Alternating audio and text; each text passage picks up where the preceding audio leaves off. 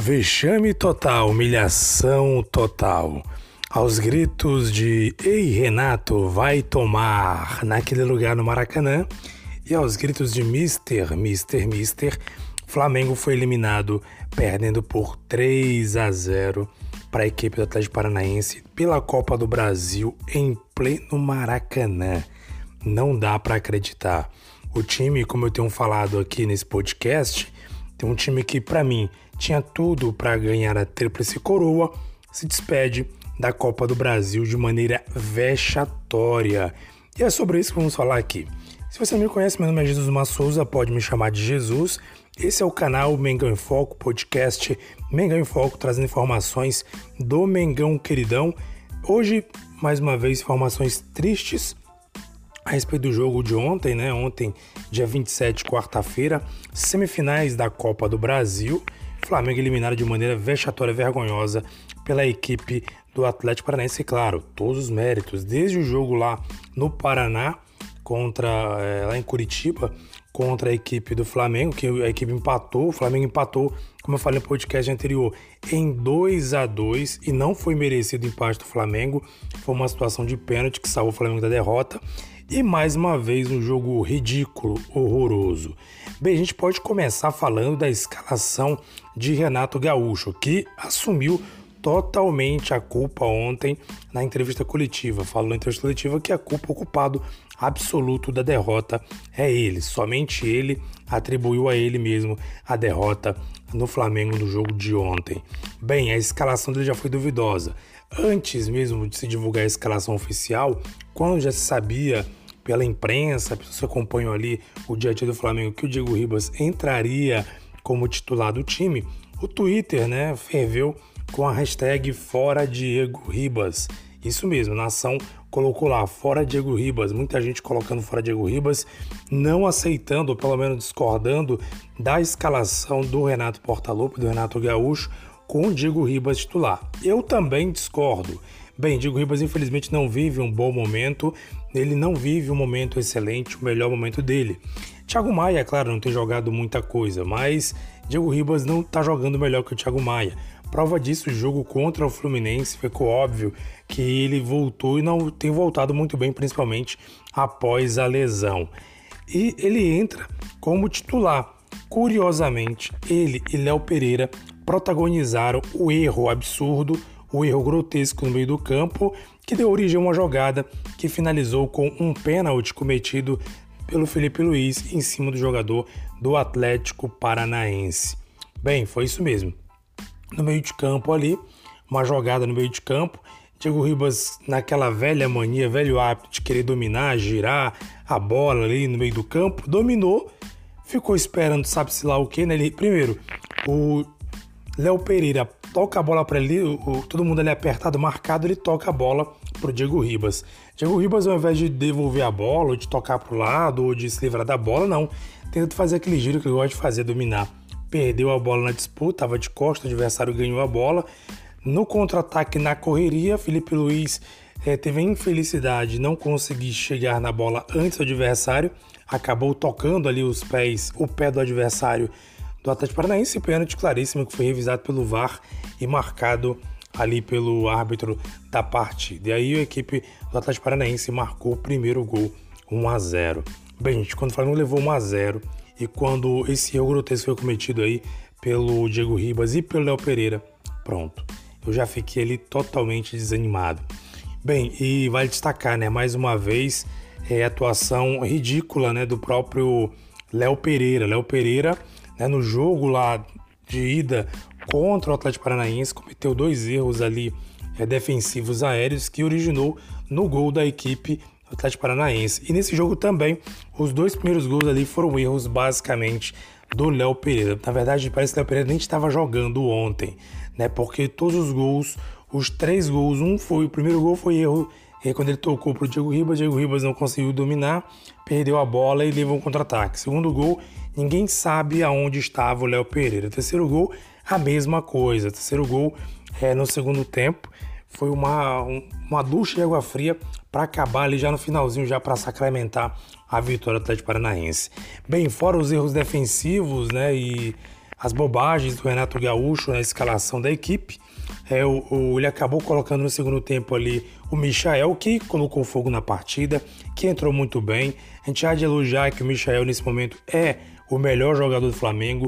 Isso parece até piada, né, para quem era tão criticado como o Michael, mas nesse momento Michel, nos últimos jogos, tem sido o melhor jogador do Flamengo. Inclusive, ontem é, entrou muito bem, fez alguns lances ali de perigo para cima da equipe do Atlético Paranaense, mas infelizmente, infelizmente, não foi o suficiente para conseguir ali é, empatar a partida, ou pelo menos tentar virar, para tentar empatar a partida, ou quem sabe virar.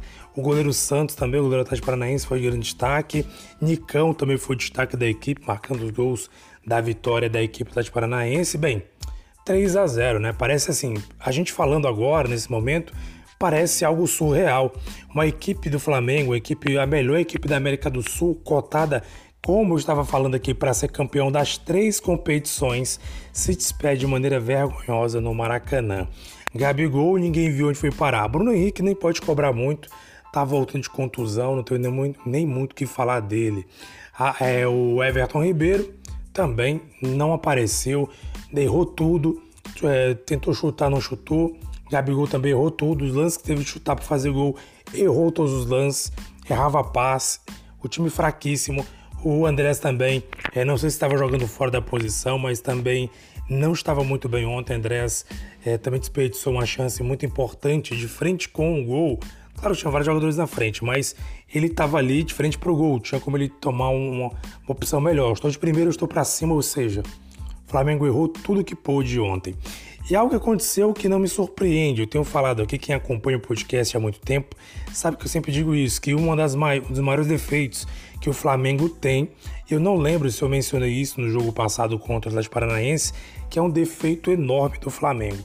O Flamengo ele tem que fazer ali é, vou aqui exagerar, um milhão de chances de chutes a gols para marcar dois ou três gols. O, o, time adversário geralmente faz muito menos e consegue fazer. No segundo gol, com os dois gols do Atlético Paranaense, não sei se com o terceiro é, foi manteve a escrita, mas no segundo gol do Atlético Paranaense foram três chutes a gols do Atlético Paranaense. Três chutes a gols. Gente, o Atlético Paranaense não estava sufocando o Flamengo, não estava pressionando o Flamengo, não estava sendo superior ao Flamengo. Só fez gols ali, gol de pênalti na bobeira do, do Flamengo ali no meio do campo, né? E do Felipe Luiz, que acabou cometendo pênalti, coisa de jogo mesmo. E aproveitou o contra-ataque. Ou seja, gente, não, não foi nada demais. Ele, o Atlético Paranaense não foi superior ao Flamengo o jogo inteiro. Pelo contrário, o Flamengo dominou as ações. Só que o time mostra que não tem ali, né, taticamente muito fraco. Taticamente o time não tem opções. O time praticamente ali, olha, sinceramente, não dá para é, o Flamengo tá irreconhecível, a verdade é essa.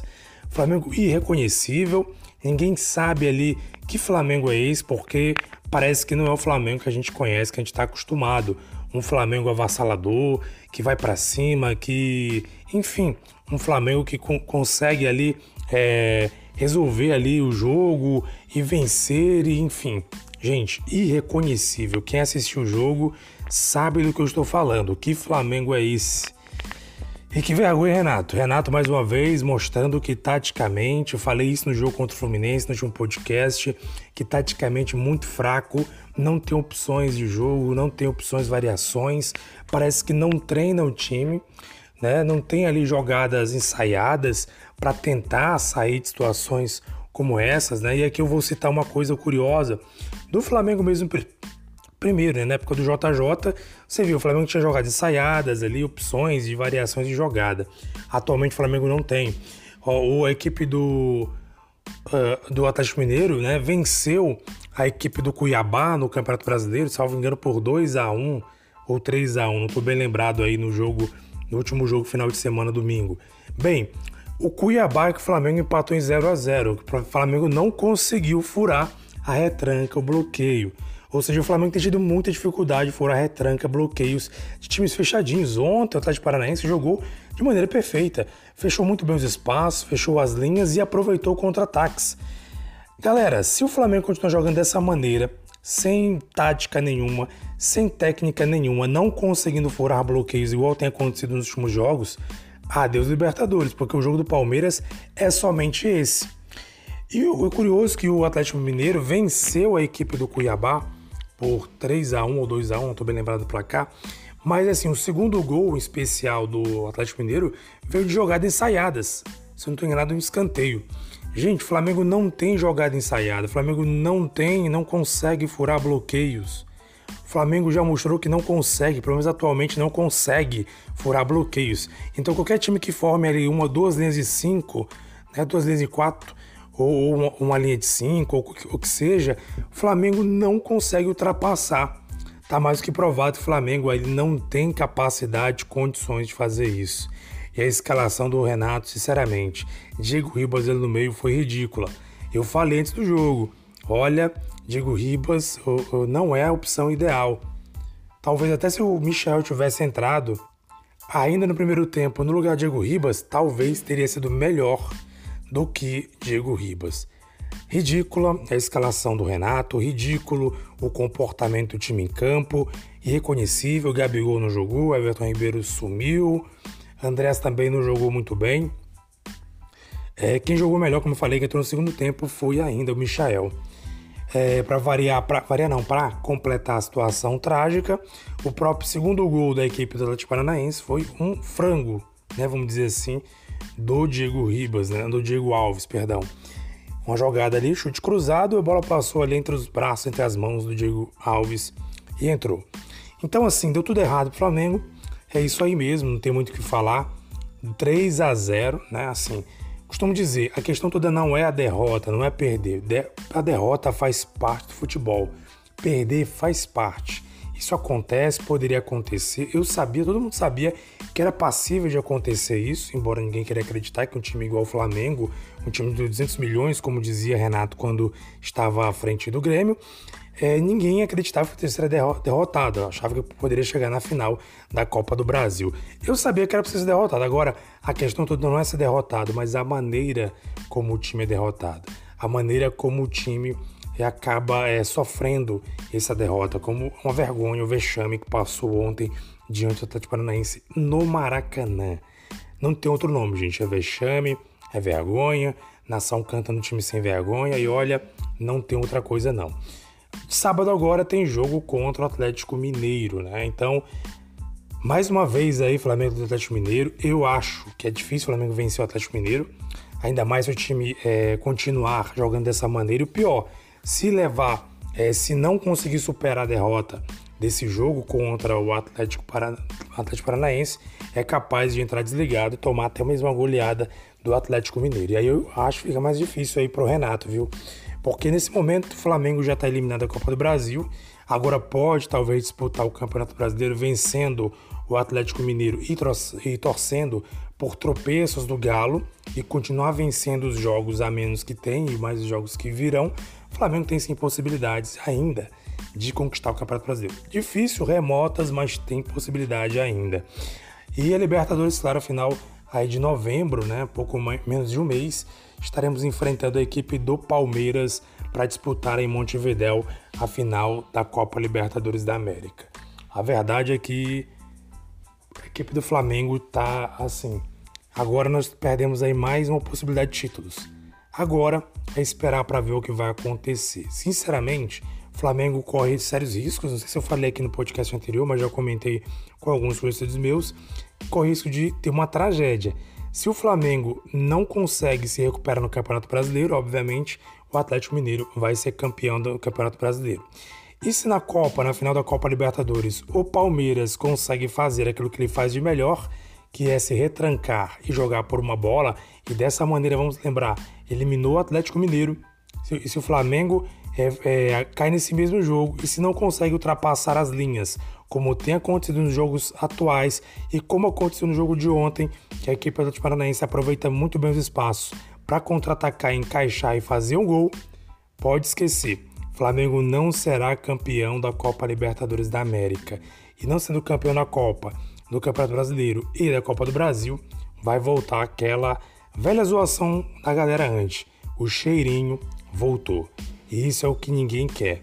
Sinceramente, nesse momento eu creio que deve estar tensa a coisa nos bastidores do Flamengo, né? Eu quero ver se vai ter entrevista coletiva. Landim falou que teria entrevista coletiva após o jogo contra o Atlético Paranaense. Agora é esperar para ver se vão se manifestar a respeito. É isso aí, nação. Muita tristeza, muita raiva, muita frustração. Mas é isso, futebol é isso, faz parte, bola para frente, já passou, foi eliminado agora, é brigar por, pelo que ainda resta, Campeonato Brasileiro e Copa Libertadores da América. Um abraço para você, nação. Saudações rubro-negras. Muito obrigado você acompanhando nosso podcast. Sempre essa audiência. Muito obrigado mesmo. Um abraço para você. Saudações rubro-negras. Continua aí. É, peço que você continue compartilhando para que mais pessoas alcancem aí o nosso podcast pela plataforma preferida que você ouve, seja Anchor, Applecast, seja também o Spotify, qualquer que seja a plataforma. Muito obrigado. Um abraço para você. Saudações rubro-negras. Thank you.